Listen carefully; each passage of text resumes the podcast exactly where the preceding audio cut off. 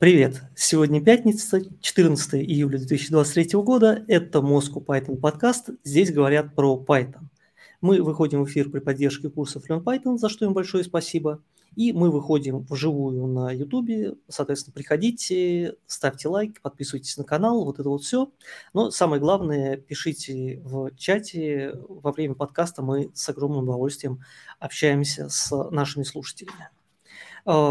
Кроме того, если вам неудобно слушать нас вживую, мы выходим в записи на YouTube, на основных подкаст-платформах.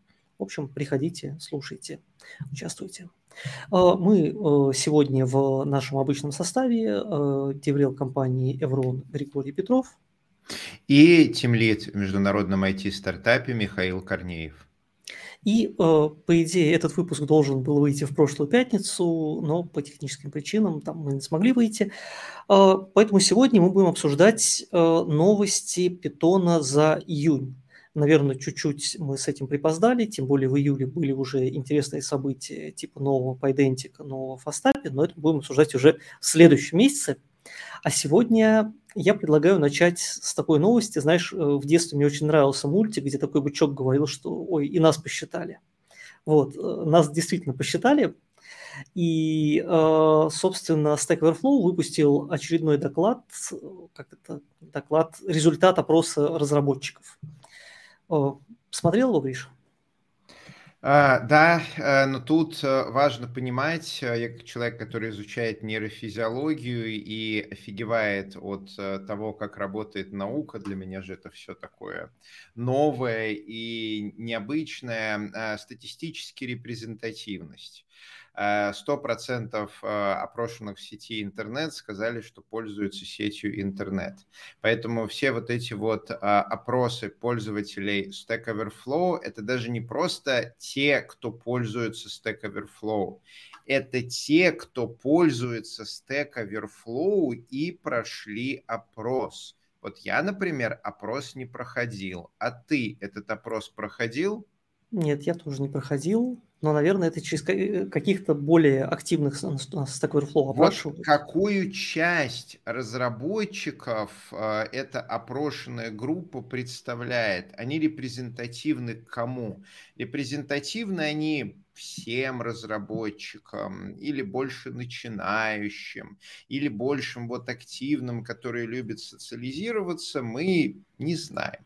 Так что давай относиться к результатам а, with the grain of salt и тем не менее а, обсудим, что же эти результаты нам а, показывают. Скорее всего, они все-таки как-то коррелируют с нашей объективной реальностью. Вот, например, то, что документацию считают таки чаще, чем Stack Overflow. Сюрприз, сюрприз. Меня это довольно сильно удивило. Да, я тоже, когда это читал, прям удивился. Я думал, что типа документацию... Сейчас, сейчас, сейчас же вообще модно пошел в, к этому, к чат-боту, к, как в GPT. Спросил его, он тебе рассказал. Вот. Оказалось, что рассказал только половину из того, что рассказал, правда, но на самом деле прикольно. И немножко выдумал, но да, да, рассказал. Да, рассказал. Вот. Но на самом деле, да, прикольно, это интересно. И на самом деле я бы вот в следующем, вот в этом году, на самом деле, спойлер, мы дальше обсудим, но вот в этом году действительно Stack Overflow в своем отчете впервые добавил целый раздел по поводу использования э, вот этих нейросеток, и мы дальше это обсудим, но давай там до этого дойдем. Э, Python популярный э, на втором месте после JavaScript, но если там почему-то HTML, CSS тоже назвали языком программирования – как мы любим. Поэтому, если, если считать HTML, CSS языком программирования, то поэтому на третьем месте. Да, то есть тут, э, да, сложный вопрос.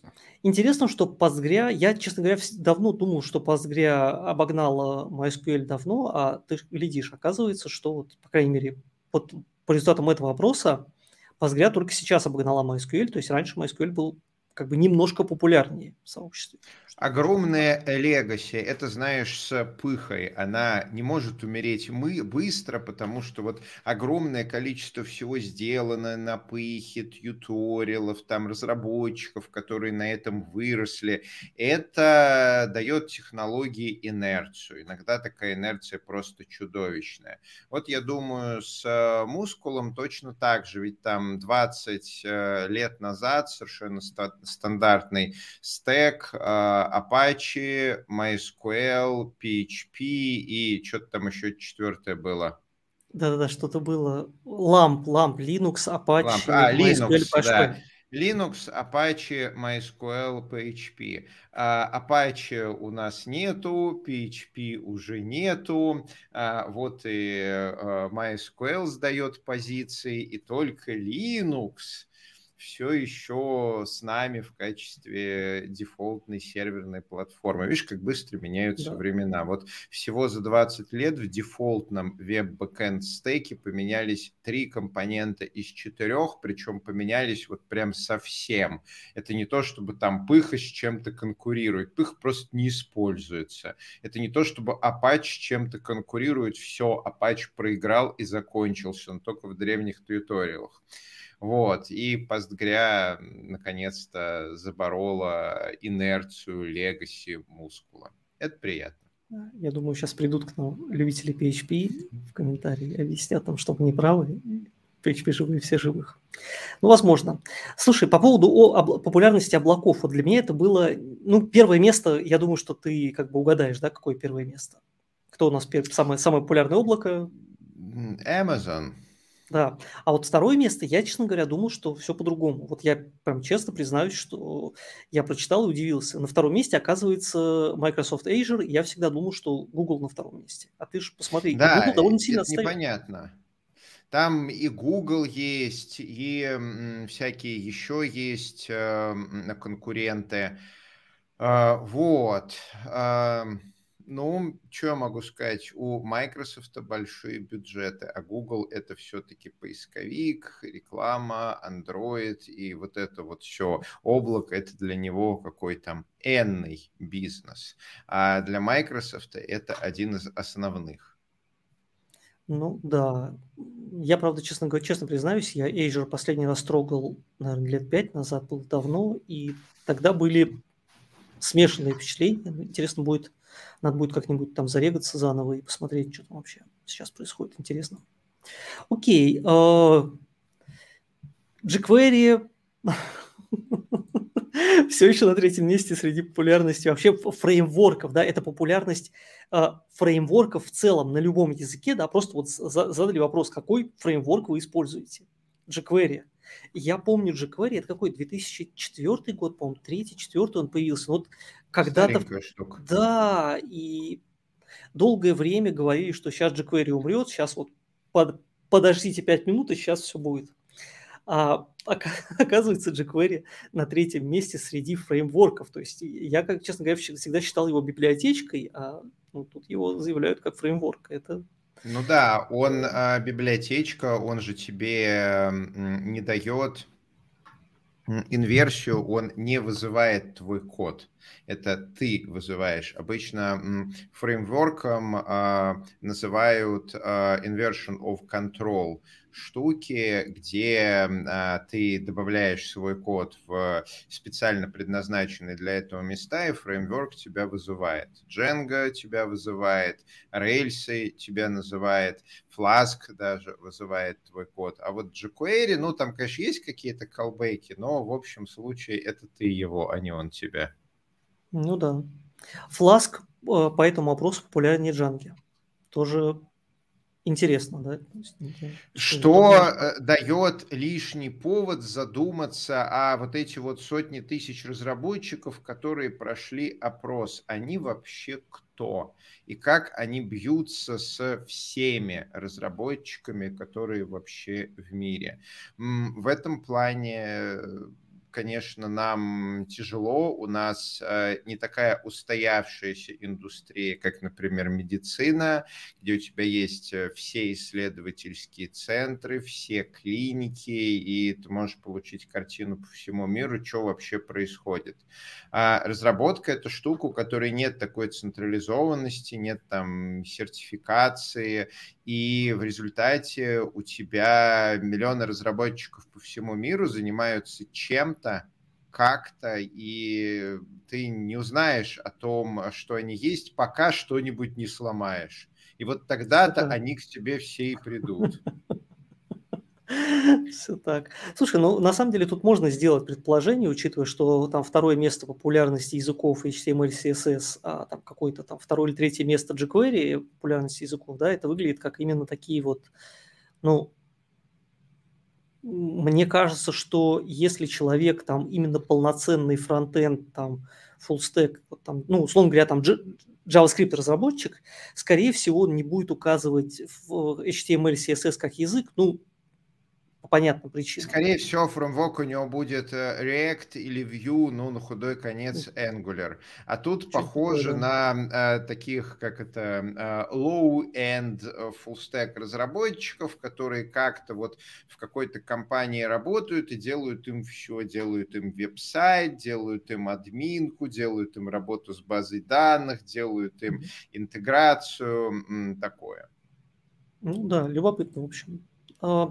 Visual Studio Code а, обогнала ближайшего конкурента вдвое. Причем а, это если как бы объединить все idea, idea-based, то есть сложить ID, PyCharm, там WebStorm, кто там еще был в PHP, PHP Storm, Storm Golang. Golang, да, вот, вот, вот все вот эти, да. Если их все сложить, то они все равно вдвое проигрывают популярности Э, Visual Studio Code. Ну, тоже любопытно. То есть Microsoft на самом деле сделала действительно продукт для разработчиков. И я думаю, даже 10 лет назад, если там кто-то сказал, мы бы тут посмеялись, сказали, ну, ну, ну да, да, да, да. Microsoft продукт для продукт, который любят разработчики, который там реально вот а, не просто там условно говоря, если ты хочешь разрабатывать под Windows, ты используешь это, да, а штука, которая ну действительно пользуется большой популярностью и которую любят. Это сильно, мне кажется, поменялось что-то внутри Microsoft. да, а, ну и потом, а, ну как а, поменялось, а, у них теперь Э, фокус э, сместился на общение с open source а, более плотное, ну, потому что мир поменялся, и сейчас а, open source – это один из способов ведения бизнеса. Это оказалось удобно, это оказалось э, хорошо стыкуется с тем, как вообще эм, работают разработчики, это хорошо стыкуется с тем, как работает современный бизнес, и если ты хочешь э, упрочнять свои позиции в мире э, open source, то, конечно, такие шаги, как сделать лучшую в мире IDE-шку, ну смотри, у них же на самом деле такой очень upper hand над э, джетами. Они делали с нуля, и они посмотрели вот прям на все лучшие IDE-шки. У них была очень хорошая Visual Studio, которая не код. Я помню Visual Studio еще вот по четверть века назад, конец 90-х, Visual Studio 6. Тогда конкуренты были Eclipse, NetBeans. Из бесплатного под Windows у тебя был какой-нибудь там uh, Notepad++ или мало уже знает, кто такая штука, как Site SCIT, которую а, пользовали те, кто а, знал э, чуть больше, чем про а, Notepad++. И тогда Visual Studio, она просто разрывала конкурентов, как а, оркский герой Тузик с облизадого тигра Грелку. И Visual Studio Code, проект, который сделали с нуля недавно, они посмотрели на Visual Studio, посмотрели на продукты джитов, кто чего делает, они посмотрели на успех Атома, они посмотрели на успех, э, кто у нас там, кроме Sublime. Атома еще, да, они посмотрели на успех Sublime, вот реально они все собрали, сели и с нуля сделали правильно. Там работает большая команда. Я смотрю на changelog регулярно, там вот full time на VS Studio Code у них реально десятки человек его фигачат. Там очень хорошая документация, там вот Microsoft вкладывает в VS Studio Code, э, разработанный с нуля, а сил не меньше, а возможно и больше, чем JetBrains вкладывает вот в каждый а, конкретный свой а, продукт. Там очень большие деньги, очень большие бюджеты стоят за Visual Studio Code. Очень сильный пиар. Microsoft рассказывает о Visual Studio Code, показывает Visual Studio Code, интегрирует его в GitHub. Вот для наших слушателей, если вы в своем GitHub репозитории нажмете точечку, на клавиатуре, то у вас сразу же откроется прям в вебе Visual Studio Code. Сюрприз, сюрприз. Это довольно удобно. Так что удивительного в том, что ниоткуда неизвестный новый игрок захватил вот э, рынок, ну, нет. Известный, не новый, и там все очень-очень хорошо финансируется. Ну и они, а, я думаю, такая киллер-фича Visual Studio Code, они изначально сделали очень хорошую архитектуру для плагинов с сэндбоксом. То есть, э, поправь меня, если я не прав, продукты JSO, э, JetBrains, там, конечно же, есть плагинная архитектура, но это что-то для вот прям advanced, advanced кейсов. То есть эм, позиции там, что из коробки все есть, но если вы хотите, чтобы вот с перламутровыми пуговицами, то вот вам система плагинов там для Vima, например. А Visual Studio Code, она наоборот на плагинах живет. То есть она из коробки не может ничего, только очень хорошо тебе показывает текстовый редактор, э, красивый. И дальше вот все, что она может, она делает плагинами. При этом они сделали Sandbox. Они, наверное, первые, кто сделали систему плагинов с сэндбоксом. Давай для наших слушателей чуть э, раскрою мысль, Давай. что это такое у традиционной системы плагинов есть проблема, что если какой-то разработчик написал плагин, который творит не очень хорошо работает, то это может проявляться в совершенно рандомных местах, там, не знаю, перестают э, открываться файлы, там, не отображается help, э, в терминале крокозябры вместо буквок, а это может быть плагин, там, я не знаю, который часики в правом верхнем углу рисует, они вот не на те ивенты подписались, э, не тот интерфейс взяли, не тот метод этого интерфейса выбрали. Но, но это же классика, когда собери сборку, у которой все плагины будут друг с другом работать, не ронять систему, да? Именно, да, да, да. именно, именно. И вот поэтому плагины для Visual Studio, JetBrains, э, Sublime, они традиционно были, ну, такой опасной штукой, когда ты начинаешь ставить плагинов, тем больше, чем больше у тебя плагинов, тем нестабильнее система. Разработчики из Microsoft и это учли. У них система плагинов использует Sandbox. Что это значит? А, у тебя плагин, он запускается в отдельно выделен, э, выделенной ноде на бэкэнде. Ну, не то чтобы отдельно выделенный, но там, в общем, в ноде на бэкэнде. И он общается с Visual Studio Code по протоколу. То есть он не может ничего нарисовать на экранчике, он не может модифицировать HTML, он не может там, не знаю, взять какой-нибудь дом дерева и добавить туда элемент. Вот уже долгие годы разработчики плагинов говорят, дайте нам доступ, а Microsoft им показывает, как э, лягушка скачет. Вот, плагин, он по well-known интерфейсу общается с VS Code и говорит ему, а вот, пожалуйста, дай мне там текущий объект текстового редактора. А вот в текстовом редакторе скажи-ка мне, на какой строчечке курсор стоит. М-м, окей, помигай курсором. И если плагин делает что-то не то, то Visual Studio детектит, что у него вот это вот на бэкэнде callback отвечает слишком долго, говорит, знаете, там плагин вот этот вот, он завис, он дольше секунды не отвечает. Я его прибил и перезапустил, но он так три раза подряд. Я его подисейблила.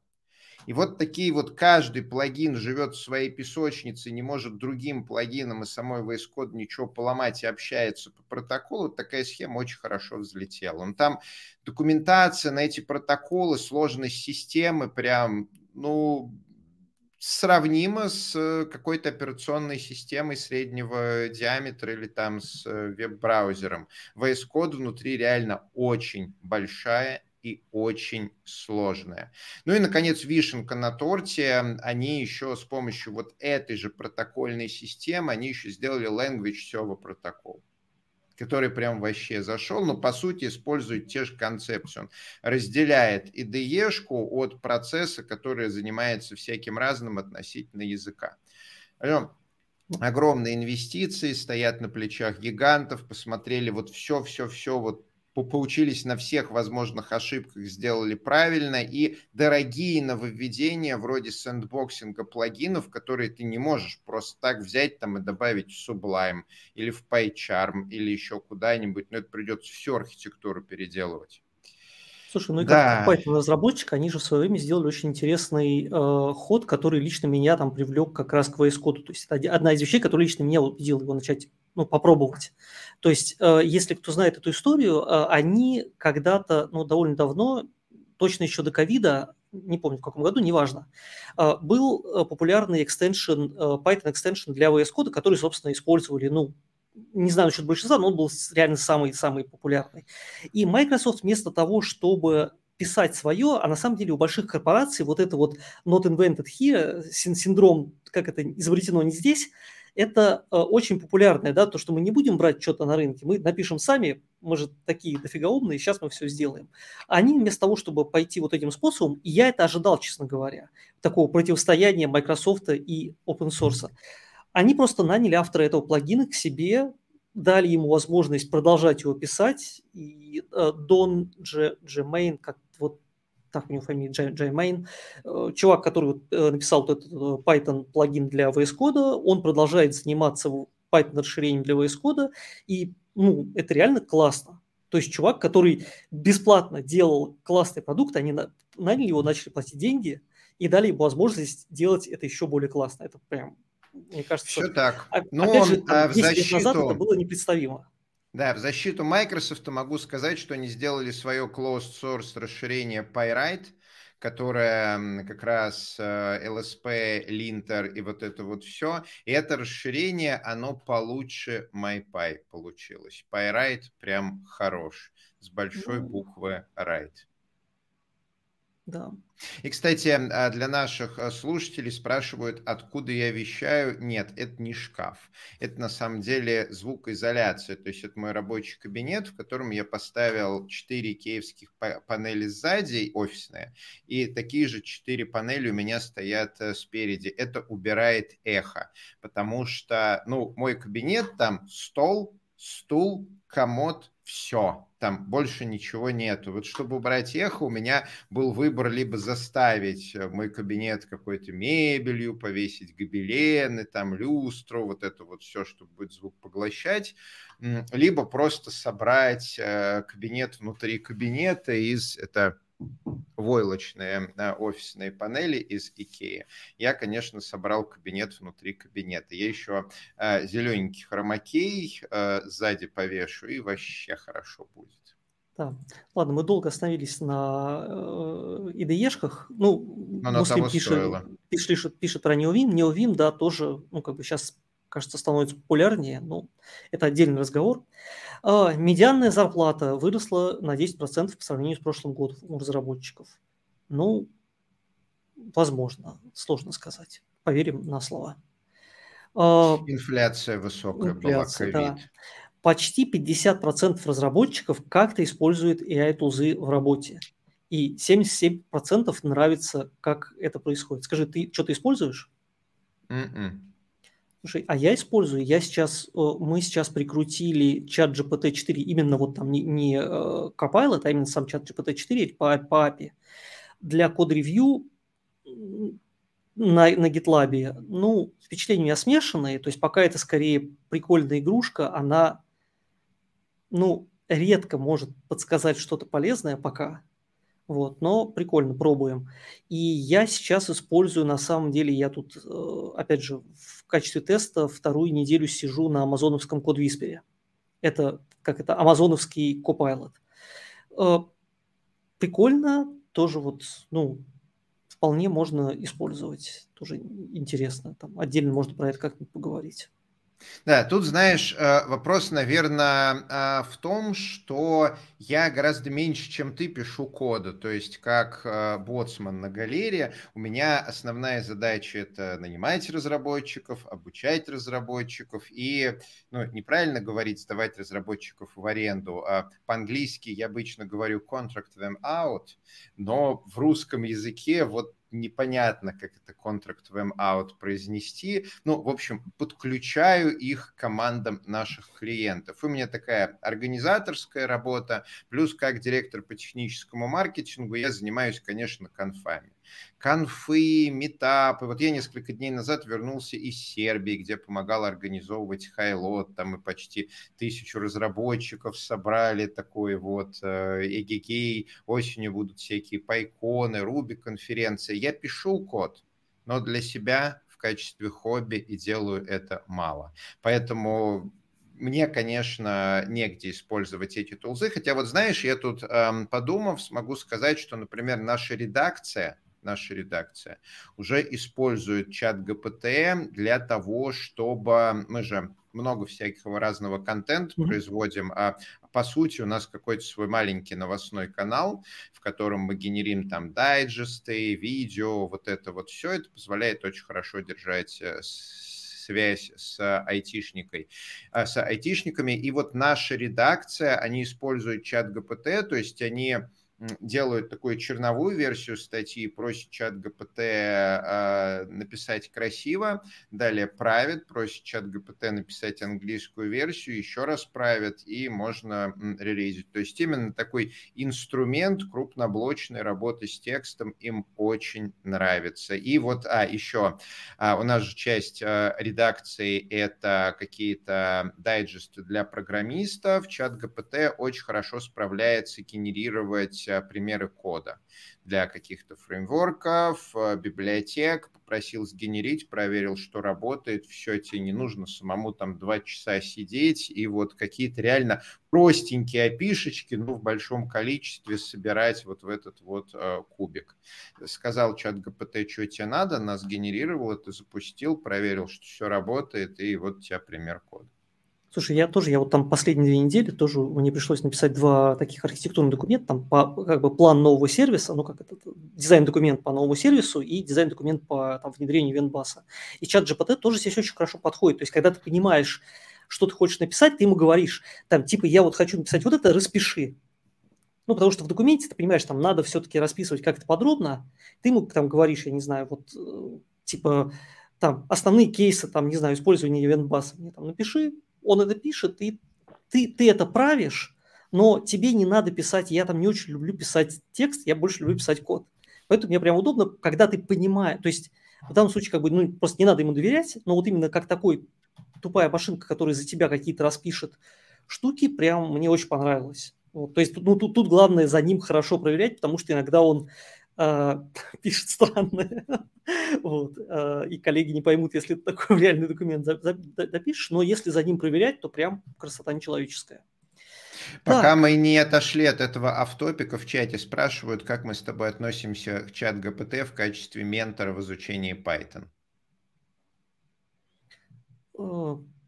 Я, смотрите, чат, чат GPT можно как бы использовать немножко как, как какую-то замену э, Stack Overflow в некоторых случаях. Вот.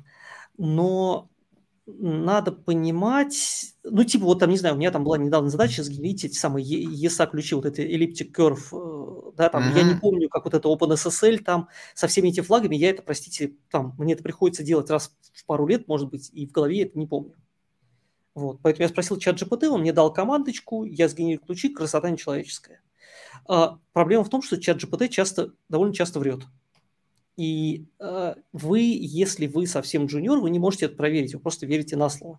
Ну, сам ментор сказал, о, тут. Э, поэтому надо относиться к, с неким, как сказать, да, э, немножко пропускать его слова через некий фильтр. А, тем не менее, мне очень нравится а, использование а, чат ГПТ именно в качестве ментора, ну как концептуально нравится использование чат ГПТ в качестве ментора, потому что это позволяет новичкам в режиме диалога что-то изучать. То есть чат ГПТ можно поспрашивать, объясни, почему тут такая ошибка, чем там э, список отличается от э, массива, что значит О, над э, О от N. А у нас часто случается когнитивное искажение, что гуглить просто – мы уже больше 20 лет этим занимаемся, занимаемся, у нас сформировалась вот эта вот ментальная модель, какие заклинания взбивать, чтобы получать результат, и как потом смотреть на огромное полотно результатов. Вот мы же буквально автоматически говорим, о, вот я сюда сейчас кликну, здесь норм человек, который рядом стоит, говорит, а почему это, а не 5 результатов до и 14 результатов после? Ты такой говоришь, ну, ну, ну это же норм, тут вот спам, тут спам, вот это вообще известная там V3C Schools, на нее заходить нельзя, вот это там а, новостные статьи на медиуме, это вообще инфо-цыганы пишут, а вот это вот Read Vidocs, а Read Vidocs это... Но это мы с тобой знаем, что read vidocs, оно IO и м. А Джун видит это первый раз в жизни.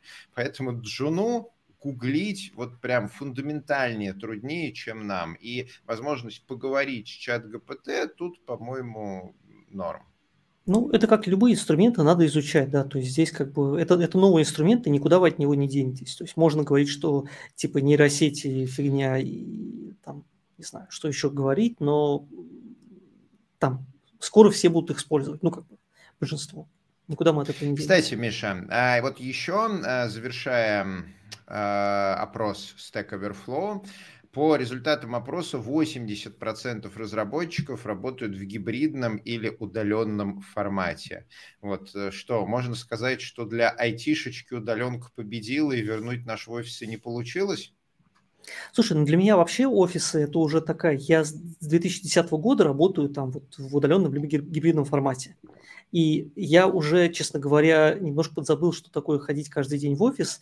И я, честно говоря, не очень понимаю, зачем нужно ходить каждый день в офис. То есть я понимаю гибридный формат в том плане, что ты в офис приходишь там раз в недельку, и типа раз в недельку у тебя такая, там, поговорить с людьми, там, не знаю, постоять около, я вот очень люблю, когда там люди собираются около доски и отбирают друг у друга фломастеры. Я очень люблю отбирать фломастеры у людей, это прям большое удовольствие. Вот, и тут, тут понятная польза. А, вот просто сидеть в офисе, там, ну, я понимаю, что, условно говоря, если я буду делать это дома, я встану, скорее всего, раньше, вместо там дороги часа там до офиса, я там, этот час, скорее всего, поработаю над кодом, да, там, и буду более э, в таком ресурсном состоянии, чем поехать в офис. Поэтому я Раз не в неделю, четыре да. раза в месяц.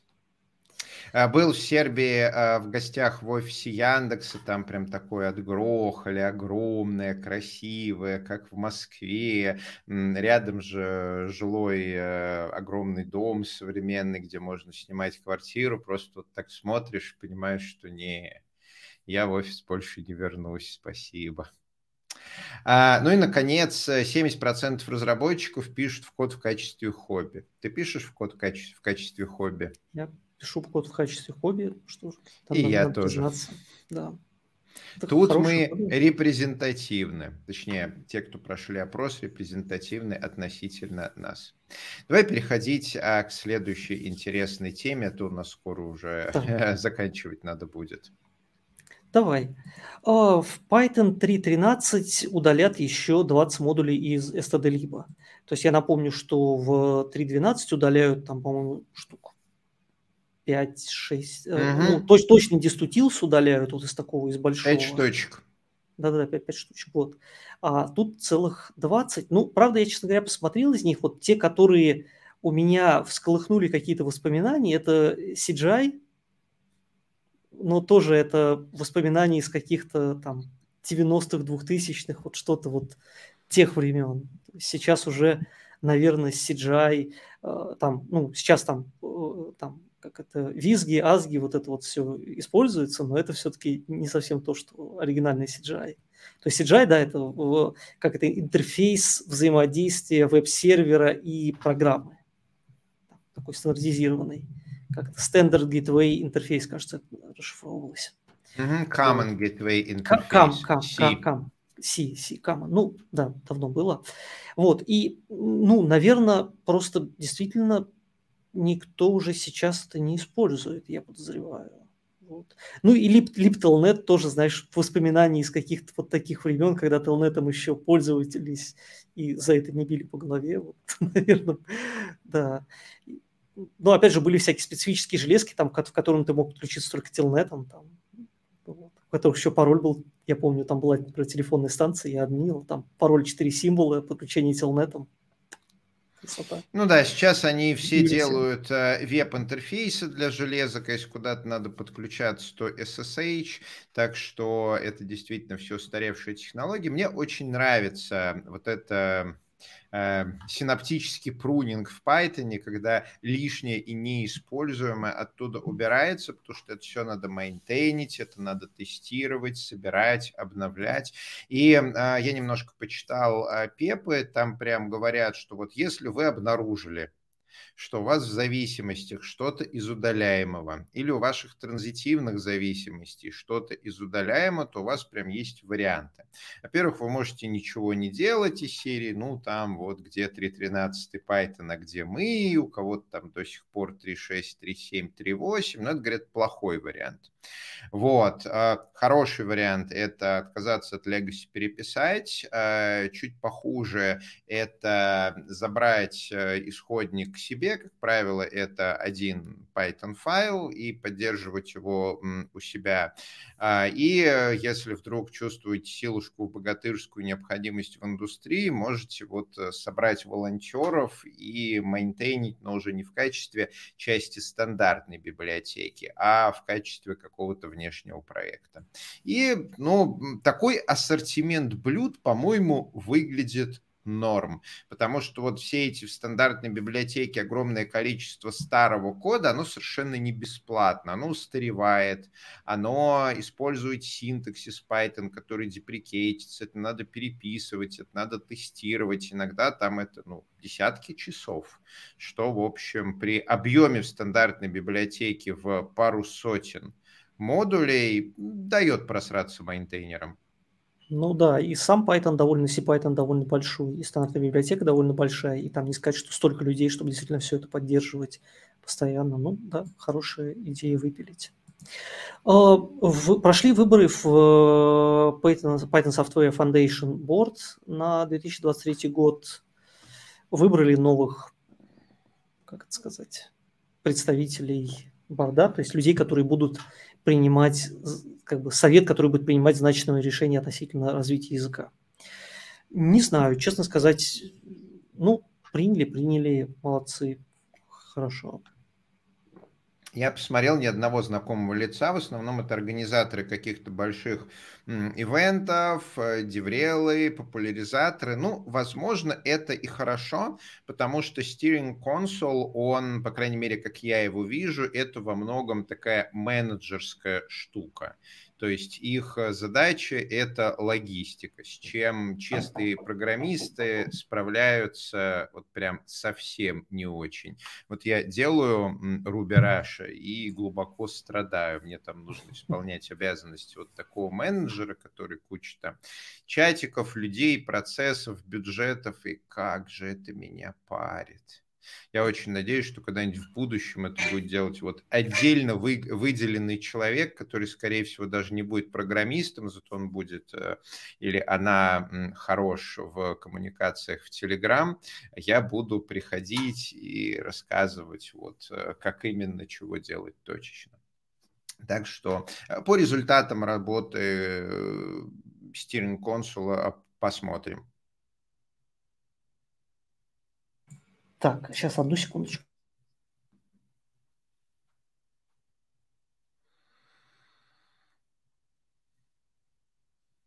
Пока э, Миша э, переподключается, э, следующая тема – это то, что Python Software Foundation наконец-то наняли спеца по безопасности. Они давно уже м, хотели кого-то посадить на зарплату, кто будет лидить это направление и, собственно, как раз рассказывать всем, что делать и иметь мнение по этому вопросу. А, посадили чела, который э, майнтейнер, хорошо известных нам requests, URL-lib и прочих э, сетевых штук. И это, наверное, очень круто, потому что это человек с first-hand experience, он при этом довольно публичный, он ведет блог, рассказывает, вот какие там э, шаги он принимает, предпринимает, и начнет он свою работу с PyPI, попробует сделать ее чуть более безопасной. Да, и я, честно говоря, э, вот там Сет Ларсона его зовут, я рекомендую зайти в его блог. Он, ну, по крайней мере, как это, его, его наняли две недели назад, там, ну, не, не так давно, да, он начал писать две недели назад вот э, отчеты о том каждую неделю, что он делал в эту, на эту неделю. И это интересно с точки зрения того, чтобы посмотреть, а что там внутри, а что им кажется важным, а над чем они работают, какие решения принимают. Это, на мой взгляд, интересно, да, то есть мне, мне это было интересно читать, поэтому я думаю, мы в шоу-ноты ссылочку поставим. Uh-huh. Если вам такое интересно, сходите, почитайте, особенно если вы там интересуетесь, как происходит работа, вот, да, потому что когда там такого человека нанимают, да, это не как тебя наняли там куда-то в корпорацию и так далее, да, это все-таки э, немножко другой опыт, и это, мне кажется, очень интересно. Так что пожелаем ему удачи и будем надеяться, что с безопасностью, особенно в, в папе, где, там, ну, прям скажем, есть определенные трудности, будет с этим лучше. А, доступны, выложили видео с PyCon US, DjangoCon EO, соответственно, там здоровенные плейлисты на десятки, многие, не знаю, не помню, сколько там видео. С PyCon 142 доклада. Ох, да, ну то есть не все это, конечно, прям, докл... ну то есть много из этого это какие-то там вступительные слова, там, да, какие-то вот такие перебивочки, что-то такое, но там действительно много годного контента. Если вы английский э, понимаете, сходите, посмотрите, там есть что посмотреть. Я начал там разбирать, и, наверное, скоро там в своем канале какие-то будут подборочки публиковать. Если вы английский не знаете, то сейчас, по-моему, есть несколько вариантов переводов. Яндекс что-то выкатывал, еще кто-то uh-huh. выкатывал, переводчик, как это, который переводит YouTube вживую. Вот. Uh-huh. Поэтому, мне кажется, сейчас не осталось причин, почему бы это не смотреть. Вот. Мне кажется, полезно, если вы занимаетесь там питоном, джангой, там можно найти прям интересные докладики прям рекомендую. Опять да, и будет. я со своей стороны очень рекомендую посмотреть э, Keynote э, Неда с непроизносимой фамилией, как его, Батчлер, Батчелдер.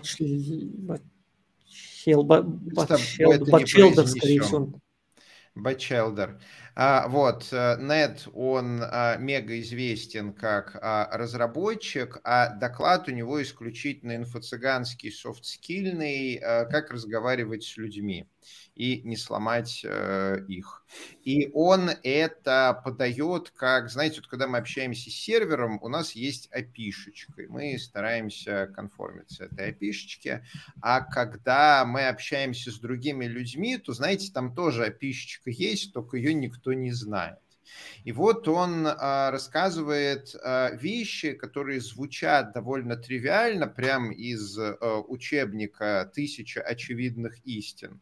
Вот, но он рассказывает то, что у него работает и о чем а, у него есть вот теоретическое представление, почему оно работает. Рассказывает он прям хорошо, с примерами, с иллюстрациями, в картинках. Очень богатый, интересный английский язык, опять же, я нашел для себя неочевидные использования некоторых английских слов прям вот в новом контексте. Настоятельно рекомендую. Да, согласен, сходите, посмотрите. И э, там, по-моему, и кейнот от Гвида тоже э, да, и кино от Гвида. Ну, от Гвида там такой общесоциальный, история Python, текущий стейт, всякие консулы, вот это как что работает, что делает Python Software Foundation. То есть у него, так же, как у Якихира Мацумото, автора Руби, киноты вот более-менее типовые, вот uh, State of the World. Да. Ну, следующая новость такая более практичная. Вышел Jupyter, Jupyter Lab 4. Соответственно, всех, э, кто использует, поздравляем. Э, я, честно говоря, не использую, но вот я почитал релиз-ноты, ноцы, говорят, ускорили, обновили редактор, э, дали возможность устанавливать расширение прямо с API, и это кажется прям прикольно. То есть в плане удобства для вот людей, которые это поддерживают. Э, там возникают, наверное, вопросы какие-то с тем, что собрать э, непротиворечивый набор расширений, но это там, другой вопрос. Э, улучшили поиск, ну то есть сделали больше, лучше, быстрее, как сейчас это модно, мне кажется. Здорово. Поздравляем тех, кто использует. Угу. И добавляем, что в VS Code есть очень хорошая интеграция с Юпитером от Microsoft.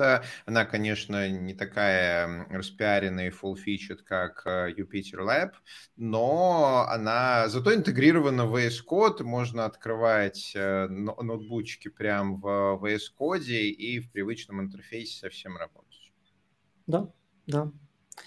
Ну, э, и это на сегодня все новости. Я думаю, что мы можем перейти к вопросам от слушателей. Если у вас есть какие-то вопросы, пишите в чате.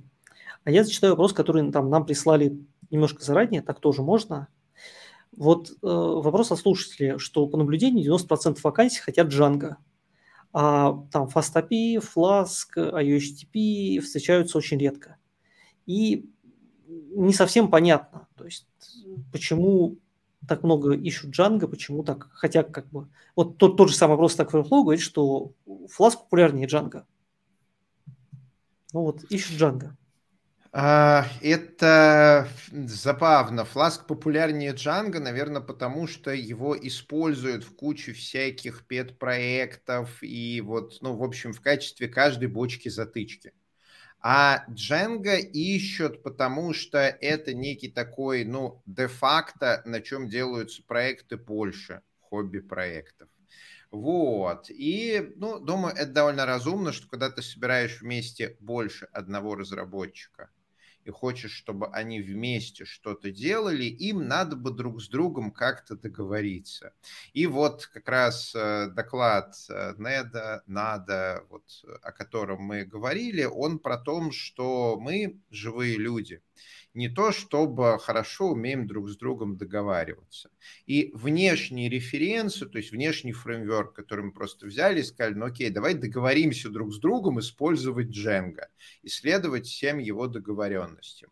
Это для компаний, где работает больше, чем один разработчик, прям норм. А таких компаний, я думаю, большинство. Слушай, ну вот я просто свой как бы пример расскажу. Я вот как бы второе, вот у меня подряд вторая работа, это такой маленький стартап, который вырос, стал уже там зарабатывающей компанией, да, там поднял там хорошие инвестиции, в общем, в, своем, э, в своей области там набрал популярность. То есть это вот там компании, которым там где-то там, не знаю, 5, 6, там 7 лет условно, и э, они начинались как реально маленькие стартапчики там из двух-трех человек. И они начинались на джанге. И тут надо понимать, что стоимость разработки, она как бы разная. В начале проекта Django очень сильно выигрывает, потому что, во-первых, просто, да, то есть, ну вот там э, легко найти людей на Django. То есть ты на какой-нибудь HTTP еще сходи, найди людей, которые там реально умеют ее готовить, а не два раза трогали в проектах, да, то есть это вот все-таки, и которые знают всякие, как это, подводные камни, которые там зарыты, а они там есть прямо скажем. Второе, Django сразу дает админку. Это очень важно, особенно когда компания маленькая, потому что ты сделал что-то на фласке, фласк админ – это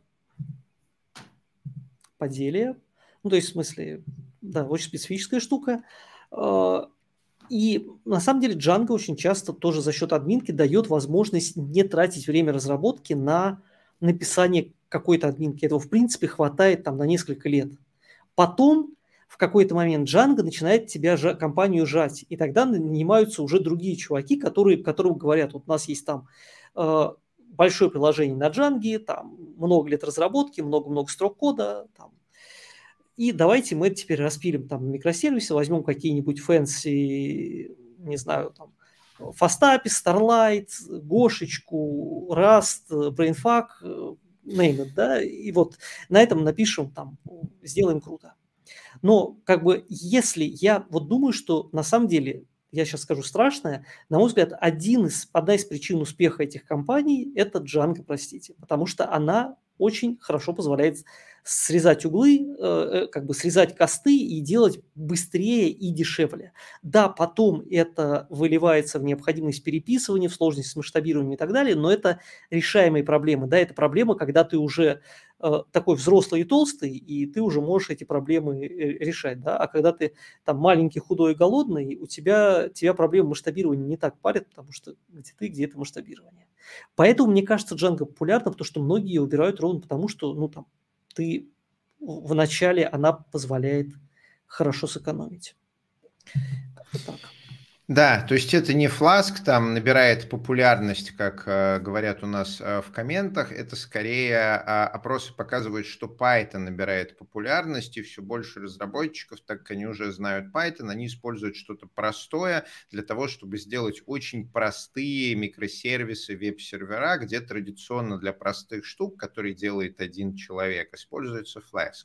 Но на собеседованиях его не спрашивают, потому что на собеседованиях обычно приглашают в проекты, где больше одного одного человека, а там надо договариваться, и там уже Django. Да, да. Ну что, мы с тобой идеально уложились в 50 минут? Мы молодцы. Да, да, я предлагаю на этом тогда завершить. А, спасибо вам, что слушали нас. Это был Moscow Python подкаст. Здесь говорят о Python. С вами были Григорий Петров, деврел компании Evron. И Михаил Корнеев, тим-лид в международном IT-стартапе. Да, спасибо.